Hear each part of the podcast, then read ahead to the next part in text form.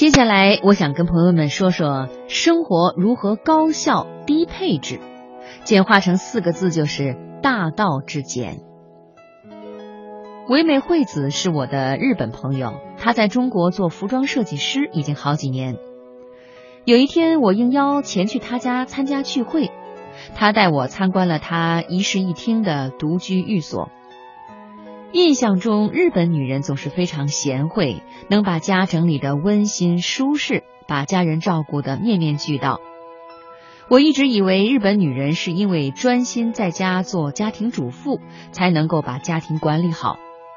而惠子作为一名女强人，经常加班加点，超强度的工作令她简直分身乏术，怎么可能还有时间把家整理好呢？可出乎我意料，惠子狭小的公寓里布局合理，所有的东西都被收拾得井井有条。我不由好奇地问了惠子，惠子笑眯眯地回答我：“你看看我的低配置衣橱就明白了。”我不解地打开位于惠子家卧室一角的小衣橱，天哪，这么小的衣橱！惠子可是服装设计师啊！引领设计时尚的他，一个衣橱怎么够啊？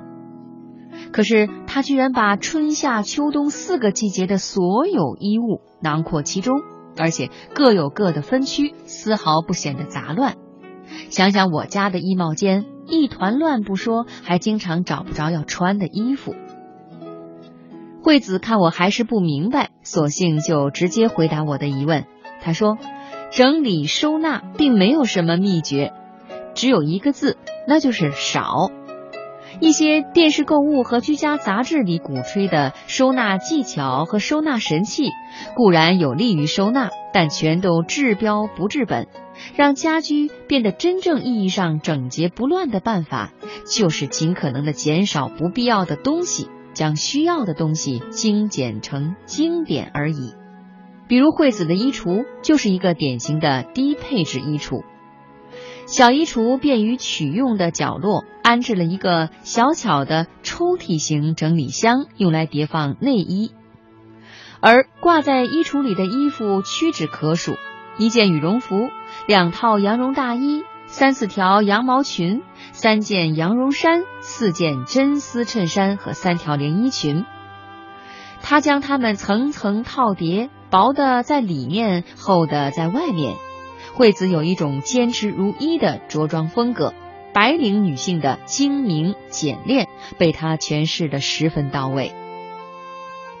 最后，惠子一语道破天机，她说：“所谓的时尚就是越简洁越好，经典的衣服穿上十年也不会落伍，而且更重要的是，低配置衣橱使你不需要浪费许多时间纠结在挑选和搭配衣服上。”让你能够更加专注的投入工作，还能替你省下不少看书、学习、提升自我的时间。看来低配置衣橱确实有其独到之妙处。其实生活中许多事情也是需要借鉴低配置的理念的，比如智能手机，我们真的需要它的众多强大功能吗？比如人脉关系，我们真的需要不遗余力的逐个维护吗？可能智能手机占据了我们大量的碎片时间，只是因为我们要在朋友圈里刷一刷存在感，而大量人际关系的维护也耗费了我们许多时间和金钱，实际意义却并不大。显然，低配置是一种去无存精的选择，是一种关注焦点的技能，也是一种保持高效的智慧。